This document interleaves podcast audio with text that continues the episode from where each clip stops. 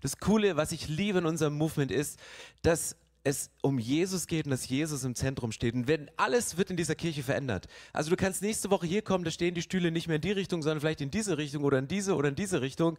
Aber Jesus wird bleiben und Jesus ist der Mittelpunkt und Jesus ist der Erste. Deswegen bin ich so mega begeistert, auch als Pastor Teil eines Movements zu sein, wo man sich hineinbetten kann. Und deswegen, wenn ihr die Chance habt, nächstes Jahr mit dabei zu sein, über Himmelfahrt oder Auffahrt, wie die Schweizer so schön sagen, es lohnt sich dabei zu sein.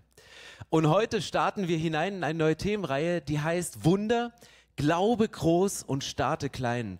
Und diese Themenreihe, die haben wir eingeschoben spontan, weil wir eine erarbeitet haben über die Früchte des Geistes und über die Todsünden und wir haben da so ein Verhältnis und die ist so gut, die Reihe, und die ist so lang geworden, dass wir die vor dem Sommer nicht mehr reinpressen wollten. Und ich habe gebetet, Jesus, was sollen wir für eine Themenreihe machen, jetzt noch vor den Sommerferien? Und Gott hat gesagt, nehmt Elisa. Nehmt die Biografie von Elisa, diesem Mann im Alten Testament.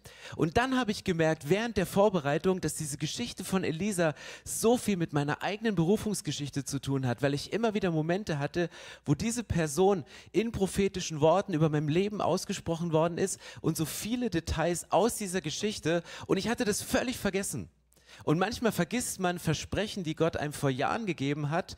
Und manchmal muss Gott sie wieder rausholen. Bei mir macht das durch Predigtvorbereitung und ich hoffe heute auch durch das Predigthören. Also wer ist diese Elisa? Vielleicht kennt ihr ihn im ersten Teil der Bibel, im ersten Buch Könige ist seine Berufungsgeschichte, äh, erste Könige 19 und dann im zweiten Könige.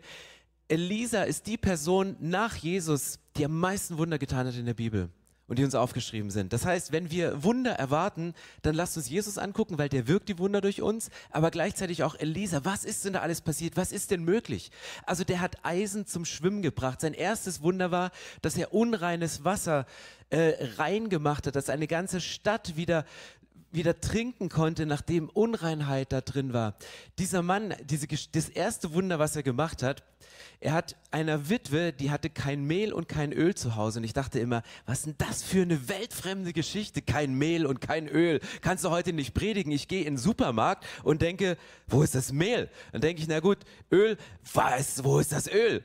Also relevanter können wir nicht reingehen als in das Leben von Elisa, der extremst viele Wunder gemacht hat. Das Ganze und das Besondere an Elisa, also Elia war sein Chef, aber kommen wir heute drauf, an Elisa, das Besondere an Elisa ist, dass er niemand Besonderes war.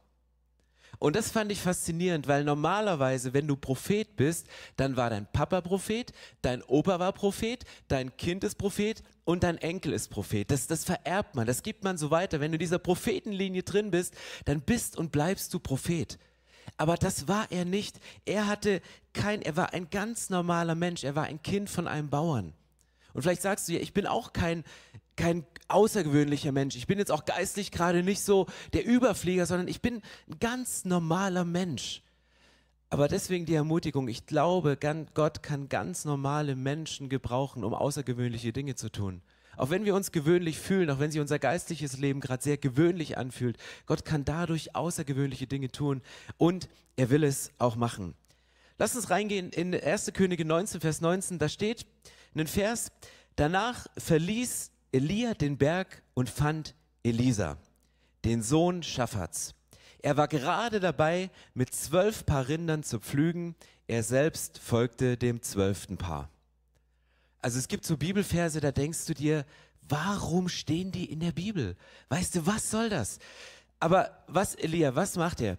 Er steht morgens auf, er macht sich seinen Kaffee, er macht sich sein Müsli, macht ein bisschen frische Kuhmilch, dann geht er aufs Feld und was sieht er? Die ganzen vier Stunden Das ist so ein schöner Anblick, oder? Ey, zwölf Stunden lang guckst du auf den Hintern eines Ochsen.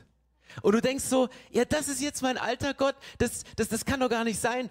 Wir haben auf der Rückfahrt von Zürich, haben wir einen Zwischenstopp gemacht auf einem Bauernhof in Österreich und wir sind morgens uns waschen gegangen in einem Waschraum, der hat gerochen wie Kuh.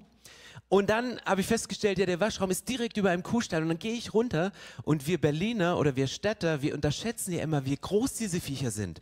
Und ich stehe an diesem Stall und hier war der Rücken dieses Rindes Und ich guckte genau auf Augenhöhe da rein. Das Erste, was er sieht, vier Stunden am Morgen, sah Elisa nichts anderes als den Hintern von diesem Rind. Vielleicht geht es dir ähnlich. Vielleicht gehst du montags auf Arbeit und das Erste, was dir begegnet, ist dein, wer auch immer. Chef wollte ich sagen, aber ich bin ja selber Chef an manchen Stellen. Dann geht er zur Mittagspause und denkt, ja, jetzt komm, jetzt mache ich mir noch mal ein bisschen schön äh, was. Und dann hat er eine halbe Stunde Pause, legt sich so schön aufs Feld, lässt sich noch bräuen. Und dann geht er wieder, sagt Nachmittagsschicht, Nachmittagsschicht, er spannt den Ochsen an. Was sieht er den ganzen Nachmittag? Fünf Stunden, wieder nichts anderes. Das heißt, in welcher Situation ist Elisa im Moment seiner Berufung? Er ist in einer krassen Monotonie. Acht Stunden am Tag sieht, sieht er nichts anderes außer Rinder, Ochsen, Knechte und sein Pflug. Und er zieht die Furchen hin und zurück und hin und zurück. Und das macht er treu und das macht er treu über Jahre. Und ich meine, wir Menschen ticken so und je nach Persönlichkeitstyp findest du Monotonie cool, Gleichbleibendes findest du richtig gut, aber manchmal braucht man Veränderung. Und es ist bei uns Menschen so angelegt, weißt du, wenn du in etwas Neues hineingehst, wenn du, wenn du heiratest in eine Ehe hineingehst, wenn du einen neuen Job machst, wenn du in eine neue Kirche gehst, wenn du, wenn ein, das erste Kind geboren wird, das sind so Momente, wo dein Leben sich radikal verändert, wenn du dir ein neues Auto kaufst. Du bist mega begeistert in dem Moment, aber irgendwann schleicht sich so eine Monotonie ein. Irgendwann wird der Alltag zum Alltag und der wird langweilig und du wünschst dir mal wieder eine Veränderung. Und du willst raus aus dem, was gleich ist.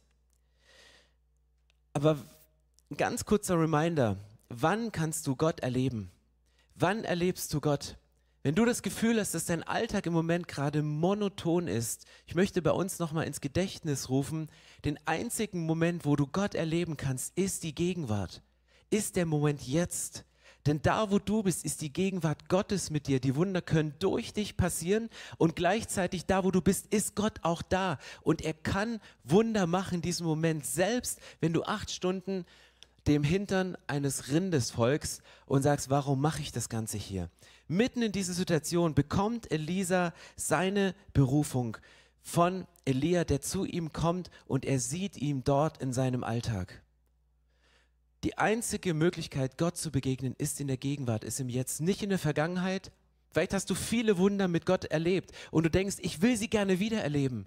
Vielleicht hast du Visionen und Gott hat dir Dinge versprochen, dass er etwas mit dir macht an verschiedenen Dingen und es passiert irgendwie nicht und du bist so zwischen deiner Vergangenheit, wo du krasses mit Gott erlebt hast und bist voll bei den Visionen der Zukunft, aber im Moment passiert gerade nichts. Als wir gestern nach Hause gefahren sind, waren wir auf der Autobahn, schon in Deutschland und auf einmal blinkt es in unserem Display Batterie wird nicht geladen. Und ich in meinem gefährlichen Halbwissen dachte, okay, Batterie wird nicht geladen, ge, gebladen, geladen, könnte die Lichtmaschine sein.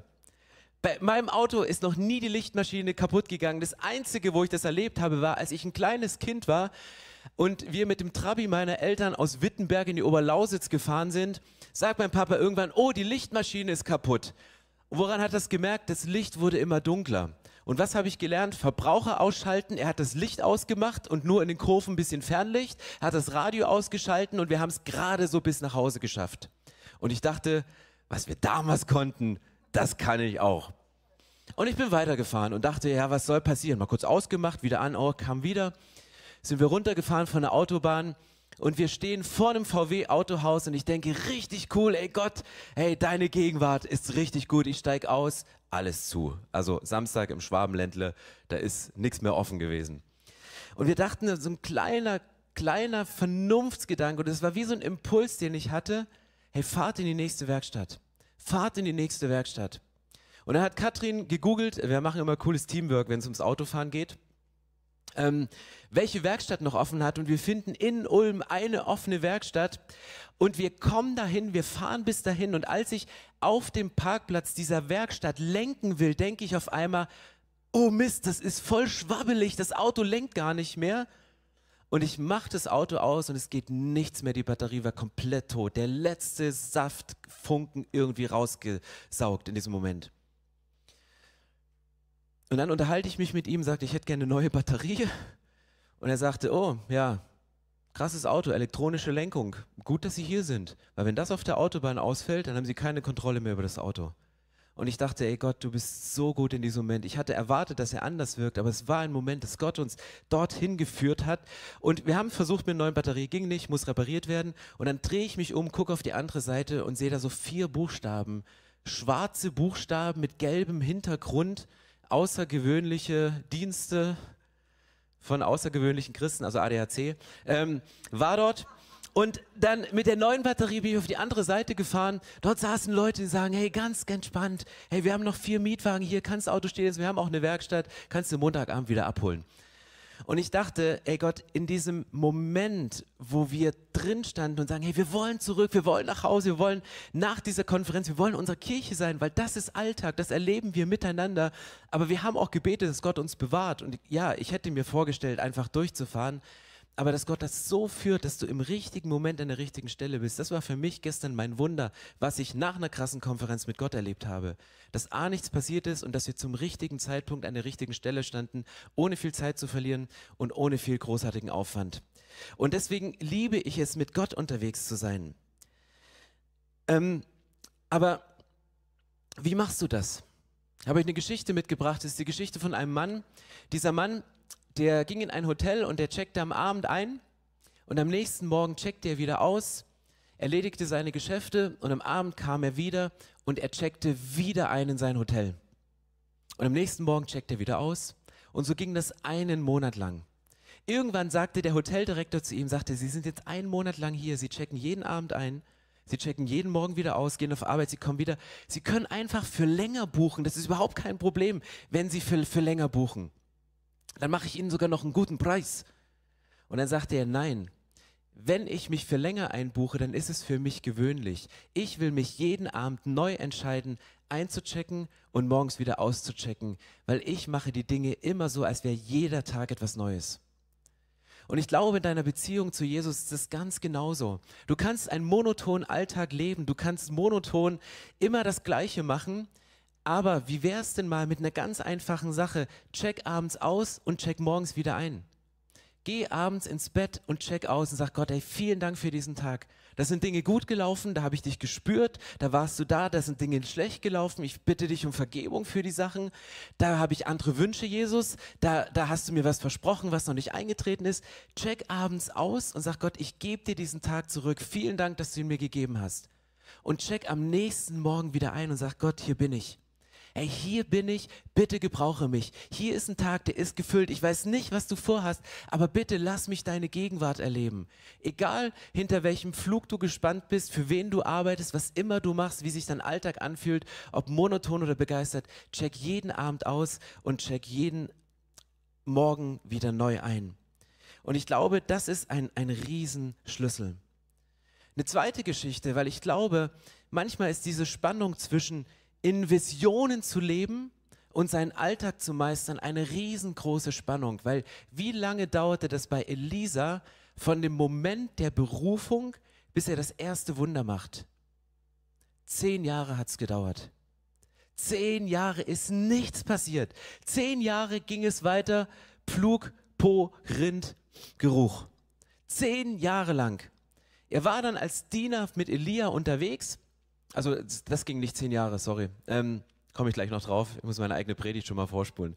Äh, er war zehn Jahre mit Elia unterwegs als Diener und er hat ihm geholfen in diesem Moment. Und ähm, eine zweite Geschichte. Ein Mann, der war auf einer Reise unterwegs und er hatte keinen Kompass dabei.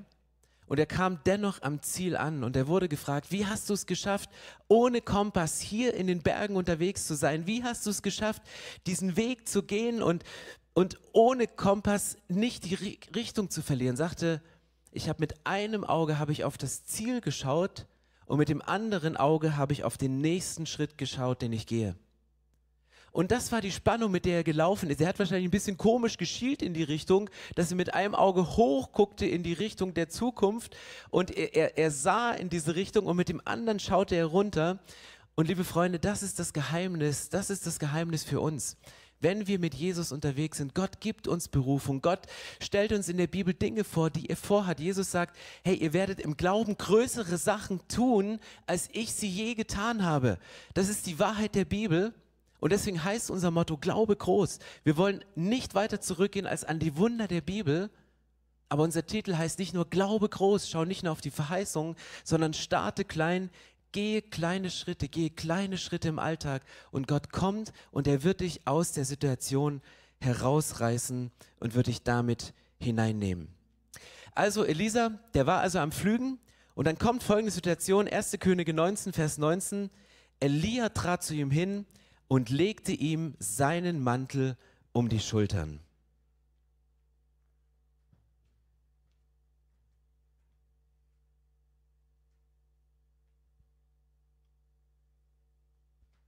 Danke, Elia. So alt siehst du noch gar nicht aus. Also Elia, Elia, das war der Prophet, das war the top of the pop, das war der super Prediger, der hatte Millionen von Downloads, Millionen von Klicks. Und dieser Elia kam persönlich und legte seinen Mantel, den Prophetenmantel, über die Schultern von Elisa. Und du denkst so, als Elisa bist du in so einer Situation und sagst, was, was soll das jetzt? Dann schwitze ich ja noch mehr, wenn ich hier unter der sengenden Hitze hinter den Rindern hinterherlaufe. Warum brauche ich jetzt diesen Mantel? Das könnte eine Reaktion sein. Der Prophetenmantel stand damals für das Zeichen der Autorität. Er stand dafür, dass dir jemand den Dienst überträgt, dass dir jemand sein Amt überträgt. Wenn der Mantel über deine Schultern gelegt worden bist, trittst du hinein in das Amt dieses Propheten. Und er hatte diesen Mantel an. Und stell dir vor, du läufst zehn Jahre in diesem Mantel und du weißt, du bist der gesalbte Prophet, du weißt, du bist die eingesetzte Person, du weißt, Gott hat eine Berufung für dein Leben. Und du denkst manchmal, das ist einfach nur schwer, ich schwitze nur darunter, warum, warum passieren die Wunder nicht, die ich mir vorstelle, warum, warum erlebe ich Verlust, um das nochmal von Romina aufzugreifen. Wir waren auf der Conference, ich hatte einen super genialen Abend mit meiner Frau ich war, es war so ein Moment, wo man ganz bei sich war, ganz in der Situation. Auf einmal kriege ich abends um 10 einen Anruf und sagen, äh, Stefan, ich habe mir dein Fahrrad ausgeliehen. Sorry, es tut mir leid, dass ich nicht vorher gefragt habe. Ähm, und ich habe es am S-Bahnhof abgestellt und als ich heute Morgen kam, war es nicht mehr da. Und ich denke so, das steht seit vier Wochen bei mir. Das kann doch nicht sein. Und dann musste ich lernen, neu den Blick zu haben, zu sagen, ja, ich kann jetzt als Mensch reagieren und sagen, ey, so ein Mist kann doch wohl nicht sein. Wie konntest du? Und dann habe ich mich besonnen an eine Stelle in der Bibel, dass das, was euch gestohlen wird, dass ihr das mehrfach zurückfordern könnt. Und dann habe ich gesagt, okay, ein Fahrrad weg, ich fordere drei zurück. Eins für mich, eins für meine Frau und eins für den, der es sich ausgeliehen hatte bei mir. Und ich dachte, wir segnen dich damit. Und es hat aber gedauert. Ich, ich habe das in Anspruch genommen aber ich habe die Nacht so schlecht geschlafen, weil ich habe, es hat mich genervt in dem Moment. Aber sowas von, und mit dem Abgeben zu sagen, hey, ich, ich spreche jetzt ein geistiges Prinzip aus, ich nehme es jetzt mit und ich fokussiere mich auf das, was kommt und ich lebe in dieser geistlichen Welt.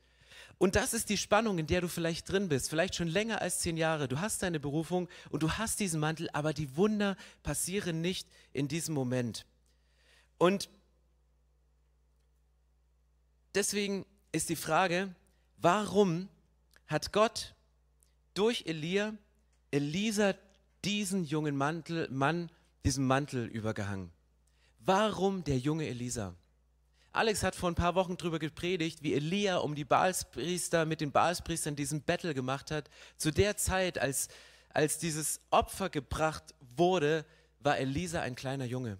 Und bereits als kleiner Junge war er extremst loyal und er hat dort mit nicht mitgemacht. 7000 Israeliten haben es nicht gemacht und einer davon war der kleine Elisa.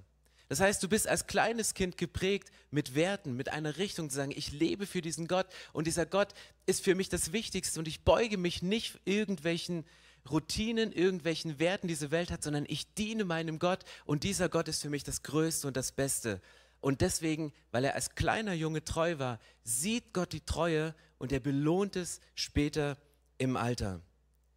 Weißt, Elisa ging jahrelang treu seiner Routine nach, über die nächsten Jahre. Er hat diese Ausbildung gemacht, er hat das Jahr für Jahr gemacht, seinen ganz normalen Job. Und danach ähm, wählte Gott ihn aus, weil Gott kannte das Herz. 1. Könige 19, Vers 20 steht, als er kam, weil für Gott zählt nicht das Äußere, sondern für Gott zählt immer die innere Herzenseinstellung.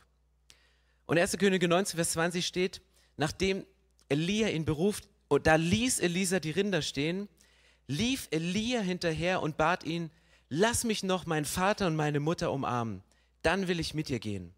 Elia antwortete, geh nur zurück, aber vergiss, vergiss nicht, was ich mit dir gemacht habe.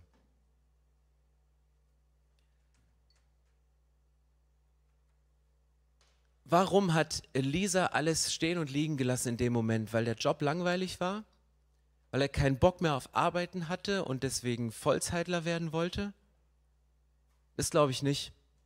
Sondern er hat deswegen angefangen, gehorsam diesen Schritt zu gehen, weil er gesagt habe, wenn Gott kommt, der mich beruft, dann höre ich das. Und er hat nicht nach dem Fame gesucht, den sein Vorfahre Elia hatte. Es ist nicht immer so easy, in die Fußstapfen von jemandem zu treten, der mega famous, der mega berühmt ist. Das ist eher eine Sache, die man vermeidet, weil du immer verglichen wirst in diesem Moment. Aber er hatte tief in seinem Herzen diese Einstellung, hey, ich bin ein Diener des lebendigen Gottes. Und ja, ich diene eine Zeit lang meines Lebens hinter den Rindern und ich laufe den Ochsen hinterher und sehe ihre Hintern wie vorhin. Und jetzt läuft er weitere zehn Jahre Elia hinterher und er dient ihm als Assistent in der Arbeit und macht kleine Dinge, zehn Jahre lang. Und Gott sieht das Herz und er sieht die Herzenseinstellung. In Amerika lebte mal ein Straßenfeger, der hieß äh, Martinez. Und während er abends die Straße fegt, findet er auf dem Boden der Straße findet er ein Los äh, aus der Lotterie. Und dieser Mann hatte seine Werte, deswegen nimmt er dieses Los und gibt es am örtlichen Fundbüro ab und hat ge geglaubt, dass sich jemand findet, aber niemand hat sich gefunden. Und so kam das Fundbüro auf ihn zu und hat ihm gesagt, okay, wenn keiner kommt, dem das Los gehört, dann ist es deins. Und er hat es genommen und er hat sich diese eine Million Dollar auszahlen lassen. Und dann wurde er von Reportern gefragt, was er denn jetzt macht mit diesem vielen Geld. Und er sagte, weiß nicht, was ich mache, aber eins steht fest, ich werde weiter die Straßen von New York fegen. Er hatte eine Berufung. Er hatte einen Beruf. Er hat nicht gesagt, jetzt habe ich die Chance, jetzt habe ich den Hauptgewinn, jetzt habe, liegt mir was vor Füßen. Er hatte diese innere Einstellung, sagte, das ist mein Job, ich mache diese Stadt schöner. Das ist nicht ein Fluch, mit dem ich arbeite, sondern es ist eine Einstellung. Ich möchte die Straßen von New York sauber halten und deswegen mache ich das weiter, egal wie viel da ist. Und diese Einstellung hatte Elisa. Und ich feiere, dass wir Sonntag für Sonntag hier in dieser Kirche zusammenkommen und Gottesdienste feiern. 10 Uhr, 12 Uhr, 18 Uhr. Hier kommen Leute morgens um 8, andere gehen abends um 10. Aber es sind immer Frauen und Männer da, die sagen, ich habe eine innere Einstellung. Und wisst ihr, wie schwer es ist, nach so einer Konferenz ähm, irgendwo lokal wieder zu sein? Und wir als Pastoren, wir haben letzte Woche ein bisschen geheult alle. Dieses, oh, es ist so schwer und es ist so eine Herausforderung. Wir sind das ganze Jahr am Flügen und wir, wir tun verschiedene Dinge. Und wir haben festgestellt, uns tut so eine Woche richtig gut, einfach mal aufzutanken. Aber wir haben gleichzeitig festgestellt, der Wert einer Kirche liegt nicht in großen Konferenzen. Der Wert einer Kirche liegt in der Treue vor Ort. Dass Männer und Frauen Mitarbeiter, ehrenamtliche Leute Sonntag für Sonntag einen Dienst tun. Ob das der Check-in bei den Kids ist, ob wir Musiker abstellen, damit wir unten im Keller den, einen kräftigen, lauten E-Gitarren-Worship haben für die Teens, weil wir nicht nur in einer Generation denken und nicht nur daran denken, einen schönen Gottesdienst zu haben, sondern weil es darum geht, Menschen auszubilden, Menschen fit zu machen und sie in die Gegenwart Gottes zu führen. Und deswegen brauchst du die Generation von Elia, die krasse Sachen erlebt und es braucht die Generation von Elisas, die bereit sind zu sagen, wenn mir jemand den Mantel überträgt, und es war kein leichter Mantel, in diesen Job reinzugehen, dann werde ich diesen Weg gehen. Dann nehme ich den Impuls von Gott wahr. Weil oft lebt man nur für die Highlights, auf die Highlights hin oder von den Highlights und vergisst dabei die zehn Jahre des normalen Dienstes. 1. Könige 1921 geht es weiter. Er verabschiedet sich von seinen Eltern. Elisa wandte sich ab von ihm und er nahm ein paar Rinder, er schlachtete sie, machte ein Feuer mit dem Pflug und briet die Rinder darauf. Das Fleisch brachte er seinen Leuten und sie aßen davon. Dann stand er auf, ging mit Elia und wurde sein Diener.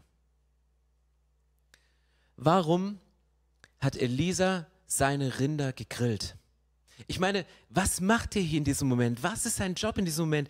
Er, er nimmt die Rinder, er schlachtet sie und er nimmt die Pflüge, er zerhackt sie, er, er, er macht dieses Holz aufeinander, die, er legt die Scheit übereinander, er zündet es an und er brennt seine komplette Existenz nieder.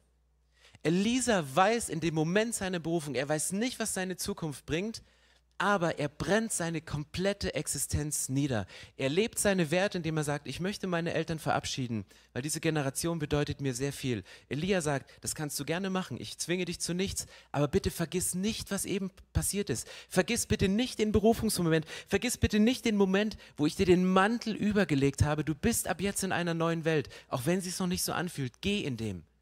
Und er wusste in dem Moment, ich lebe meine Werte weiterhin. Ich lebe mein Herz, meine innere Einstellung, die bleibt dieselbe, aber äußerlich setze ich ein Zeichen. Und er schlachtet die Rinder und er verbrennt sie auf diesem, auf dem Flug von den Ochsen. Und du denkst so, ja, ist der ein bisschen dumm? Der wird doch Vollzeitler. Der lebt doch jetzt von Spenden von anderen Leuten. Hey, die Rinder, die kann er auch noch verkaufen. Die kann er auch noch zu Geld machen. Hat er noch ein bisschen Puffer, da hat er noch ein bisschen was auf der Seite, um das Jahr Bibelschule zu überbrücken. Oder vielleicht die Arbeitslosigkeit, in die du hineingehst. Vielleicht ähm, irgendwie ein bisschen abzupuffern, wenn du weißt, ich, ich schaff's vielleicht nicht komplett. Nein, er verbrennt seine komplette Existenz. Warum macht er das? Weil er sagt, solange ich einen Plan B habe, gebe ich beim Plan A nicht alles. Er hat keinen Plan B. Er, er macht sich nicht noch eine Ausflugsmöglichkeit. Naja, dann kann ich ja noch zurück in meinen Job gehen, falls das doch nichts wird. Falls ich mich verhört habe bei der Berufung. Falls damals vor zehn Jahren die Berufung doch nicht für mich war und ich dachte, es war nur so ein Hype von so einer Conference irgendwie oder es war nur eine Predigt, wo ich zum ersten Mal neu war und da fand ich die Prediger noch cool. Ähm, mittlerweile ist auch alles monoton geworden. Und du stellst dir die ganze Zeit diese Fragen. Er wusste, ich habe diesen Mantel, ich habe diese Berufung, ich laufe in diesem Mantel. Und weil ich diese Berufung habe und nichts als die Berufung, nichts als das Versprechen, kann ich meine Existenz niederbrennen. Und ich nehme das alles mit zurück. Und ich lasse es zurück, weil wenn du, wenn du keinen Plan B hast, wirfst du alles in die Waagschale von Plan A. Und er opfert es. Und wem opfert er es? Er knüpft an an die Tradition, die er bei Elia gesehen hat, das Wertvollste und das Beste für Gott zu geben. Und das Wertvollste und das Beste, was er hatte, war seine Selbstständigkeit, war seine Tätigkeit, die er hatte. Und er sagte, ich lasse das hinter mir und ich fange ein neues Kapitel an. Manchmal ist es gut, neue Dinge zu starten, aber manchmal ist es auch wichtig, Dinge zu verbrennen. Und wenn es heute um das Thema geht, wie breche ich mit alten Gewohnheiten, dann kann ich nichts anderes sagen als verbrenne Dinge, die Gewohnheiten sind aus deinem alten Leben.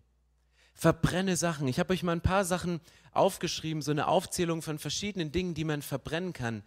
Eine Sicherheit, das war es bei Elisa. Für ihn war das der Job, das war sein reguläres Einkommen. Er verbrannte diese Sicherheit. Und du denkst, kann man doch nicht machen. Wir leben noch in Deutschland. Ich kann doch keine Sicherheit verbrennen. No chance. Er macht es und ich spoiler gleich, was später passiert, aber noch sind wir beim Verbrennen. Zeitfresser. Ey, verbrenne Zeitfresser. Geh mal durch dein Leben und überlege, wo du monoton immer dieselbe Bewegung machst. Wo auch immer. Keine Ahnung. Gibt ja so Bewegungen, die sind schon in unserer DNA irgendwie drin. Und, und du machst diese Bewegung immer und immer wieder. Hm. Keine Ahnung was. Aber Zeitfresser, verbrennen sie in deinem Leben, weil die Zeit ist das Wertvollste, was du hast. Und wenn du deine Zeit verbringst und denkst, Gott, ne, wann kommt denn das nächste Wunder? Dann guck nicht, wo Gott das Wunder im Leben, das nächste Wunder im Leben von anderen macht, sondern warte drauf und öffne die Augen, dass Gott in der Gegenwart das Wunder mit dir und durch dich macht. Ablenkung, verschiedene Dinge. Und da muss man geistliche Prinzipien leben. Als diese Info kam, dass mein Fahrrad weg ist, das war eine Ablenkung. Und ja, ich konnte die irgendwie nicht ausschalten in meinem Hirn und, und es hat zwölf Stunden gebraucht, bis ich in dieser Predigt diesen im, Impuls hatte, wenn der Teufel euch was stiehlt, dann fordert es wieder zurück. Ich so, ich bin Pastor, hätte ich da früher drauf kommen können, hätte ich die Nacht besser geschlafen, hätte nicht so viel Anklagen äh, ausgesprochen in, mein, inneren Gedanken, die ich natürlich nie ausgesprochen habe. Und Ablenkung kommt manchmal in unser Leben, aber Ablenkung kannst du ausschalten durch geistliche Prinzipien, die du legst, für einen Fokus. Um was geht es? Welches Reich baust du? Baust du dein eigenes Reich oder baust du das Reich Gottes? Deswegen Ablenkung ausschalten. Gewohnheiten, immer wiederkehrende Sachen und Dinge, die keiner sieht. Es gibt Dinge, die, die keiner sieht und von denen du auch nicht möchtest, dass sie jemand sieht. Egal, was das in, in deinem Leben ist. Aber brenne diese Sachen nieder und sei an diesem Punkt radikal. Und wenn ich was von Elisa lerne, dann ist es seine Radikalität. Zu sagen, wenn Gott mich beruft, Plan A zu gehen, dann brauche ich keinen Plan B und ich werde alles verbrennen und ich opfer es für Gott und ich gehe da weiter. Und jetzt möchte ich ein bisschen spoilern. Du denkst so, ja, was für ein krasser Mann. Der letzte Vers, und ich spule mal ein bisschen vor ans Ende seines Lebens. 2. Könige 2, Vers 9 steht, Elisa fordert etwas. Elia kommt und sagt, ey, ihr könnt euch noch was wünschen, ich, ich werde sterben. Und dann sagt er, ich möchte als dein Schüler und Nachfolger doppelt so viel von deinem Geist bekommen wie die anderen Propheten. Und Elisa gewährt ihm diesen Wunsch, Elia. Elisa bekommt die doppelte Portion. Er bekommt den doppelten Segen, die doppelte Vollmacht, die doppelte Autorität, alles doppelt von dem, was er bringt. Und ich glaube, dass Gott Menschen etwas gibt, doppelt und dreifach und vielfach an vielen Stellen, wenn wir an Punkten unsere Herzenseinstellung von Elisa dem angleichen. Und ich möchte mit drei Fragen enden und euch während des nächsten Liedes diese drei Fragen gerne mitgeben. Wenn dein Leben im Moment gerade monoton ist, weißt du, dann check jeden Abend aus und jeden Morgen neu ein. Das ist eine ganz simple Übung. Am Abend Gott den Tag hinzulegen und zu bedanken, Dinge ans Kreuz zu bringen, dir was anderes mitzunehmen und am nächsten Morgen wieder komplett neu anfangen. Lebe jeden Tag so, als wäre es der erste. Küss deine Frau jedes Mal so, als wäre es der erste Kuss. Grüße deine Kinder morgens so, als wären sie gerade frisch geboren. Geh auf Arbeit, als wäre es der erste Tag auf Arbeit. Geh in die Kirche sonntags, als wäre es das erste Mal in der Kirche.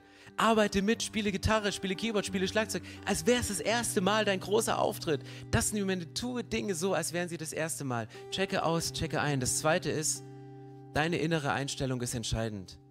Weißt du, wenn Gott dir Türen öffnet, und du auf einmal der größte Star-Prophet wirst überhaupt, eine Million im Lotto gewinnst, von Gott was bekommst, dann behalte deine innere Einstellung, bleib bei deiner inneren Einstellung, bleib treu. Und die Treue lernst du als Kind, die wird dir erzogen, die lernst du im Alltag, die lernst du Sonntag für Sonntag, da wo es mal nicht so easy ist, sondern in den Momenten, wo du, wo du Dinge tust. Ich glaube, die, das Großartige des Lebens, das liegt auf der anderen Seite des Risikos. Und für, für Elisa war es ein super Risiko, all in zu gehen in dem Moment. Aber ich möchte uns heute auffordern, all in zu gehen. Und das ist die dritte und letzte Frage. Was sind die Dinge in unserem Leben, die wir verbrennen sollten? Die Dinge, die uns abhalten, kraftvoll, begeistert, Jesus nachzufolgen. Und das ist, um was es geht kraftvoll und begeistert, Jesus nachzufolgen mit dem, was du hast. Und Gott stellt uns an verschiedene Stellen in unserem Leben. Gott hat dir einen Mantel übergegeben und sagt, das ist meine Berufung für dein Leben. Und lauf in dieser Berufung, auch wenn du im Moment gerade in dieser Zwischenphase bist und vielleicht die letzten zehn Jahre nichts erlebt hast oder gerade hineingestiegen bist, voller Hoffnung und Gott jetzt noch zehn Jahre auf sich warten lässt, bis das erste Wunder passiert. Lass uns aufstehen und ich möchte dafür beten, dass Gott uns hilft an diesen drei Punkten, unser Leben auf ein neues geistliches Level zu stellen. Jesus, ich danke dir, dass du heute Morgen hier bist. Ich danke dir für dieses geniale Beispiel von Elisa in der Bibel, für diese Geschichte, wo jemand, der als gewöhnlicher Bauer von dir berufen worden ist in den Dienst und der selbst nicht glauben konnte, der aber seine Schritte gegangen ist, den du gesetzt hast zu einer Person, der nach dir die meisten Wunder gemacht hat. Und Jesus hier in dem Raum oder online und in Microchurches sind Frauen und Männer, die haben vielleicht auch diesen Wunsch in sich oder er regt sich gerade, Gott, wir wollen für dich Großes bewirken. Wir möchten für dich Dinge tun, die nicht von dieser Welt sind. Bitte hilf uns durchzuhalten in unserem Alltag, treu zu bleiben und unsere Werte zu leben, auch wenn es nicht einfach ist, auch wenn unsere Welt andere Werte lebt. so wie es der junge Elisa gemacht hat. Jesus, ich bete, dass du uns hilfst, jeden Tag auszuchecken, einen Tag zu beenden und den nächsten Tag wieder neu einzuchecken. Dass wir jeden Tag neu in eine Beziehung mit dir reingehen. Wir bekehren uns nicht nur einmal im Leben und sagen, Jesus, danke, dass du uns liebst. Ich bitte dich um Vergebung für meine Schuld. Danke, dass du am Kreuz für mich gestorben bist und ich möchte eine Ewigkeit mit dir leben. Jeder Tag ist ein neuer Tag in deiner Gegenwart, ein neuer Tag in deiner Ewigkeit. Und deswegen bete ich Gott, dass du, dass wir morgens wieder frisch in eine Beziehung mit dir reinstarten und aus dieser Beziehung heraus leben und sagen, all in, wir gehen all in und wir leben für dich. Und wir wollen von Elisa lernen und Gewohnheiten verbrennen, Sicherheiten verbrennen, Zeitfresser verbrennen, Dinge wegnehmen, die, die uns ablenken von dem, was du in uns und durch uns tun möchtest. Und das beten wir jetzt, Jesus, in deinem heiligen Namen, dass du uns hilfst, an diesen drei Punkten auf ein neues Level gehen in unserem Glauben, weil wir erwarten Wunder. Nicht nur als Kirche, sondern jeder Einzelne. Und wir wollen groß glauben, dass du Großes vorhast, aber wir möchten klein starten. Wir möchten mit einem Auge auf dich schauen und deine Vision und möchten ganz konkrete kleine Schritte gehen. Und das beten wir, Jesus, in deinem Namen. Amen. Amen. Du kannst während des nächsten Liedes für dich Dinge festmachen. Pick dir einen der drei Punkte raus. Du kannst gerne ans Kreuz gehen und dort einen Zettel nehmen und Dinge abgeben am Kreuz. Und gleichzeitig haben wir dort Abendmahlbecher aufgestellt. Und du kannst als ein Symbol für einen Neuanfang diesen Abendmahlsbecher nehmen und ganz privat für dich mit deinem Jesus vor dem Kreuz das Abendmahl feiern. Wenn du zu Hause bist, kannst du dir ein bisschen Traubensaft nehmen, ein Stück von dem Brot, aber mach es fest und besiegel das, was du heute für dich festgelegt hast. Besiegel das mit Jesus, indem du das Abendmahl feierst. So schön, dass du dich von zu Hause oder unterwegs dazugeschaltet hast, um eine unserer Predigten zu hören. Wir haben dafür gebetet, dass dein Glaube gestärkt wird, dass du neue Hoffnung bekommst und dass deine Liebe erneuert wird. Und wenn das passiert ist durch diese Predigt, dann abonnier doch den Kanal, teile ihn mit deinen Freunden und werde Teil dieser Kirche. Und wenn du sagst, darüber hinaus möchte ich diese Kirche gerne im Gebet und finanziell unterstützen, dann teilst du mit uns einen Traum. Und wir haben einen Traum, dass diese Botschaft von Gottes Liebe und von dem Glauben an ihn nicht nur hier in Berlin bleibt, sondern über die Grenzen der Stadt, über die Grenzen des Landes weit hinausgeht. Dann machst du das mit deinen Gebeten, mit deiner Spende möglich. Vielen, vielen Dank, dass du Teil dieser Kirche bist und lass uns gemeinsam kooperieren, um das Reich Gottes hier in Deutschland zu bauen.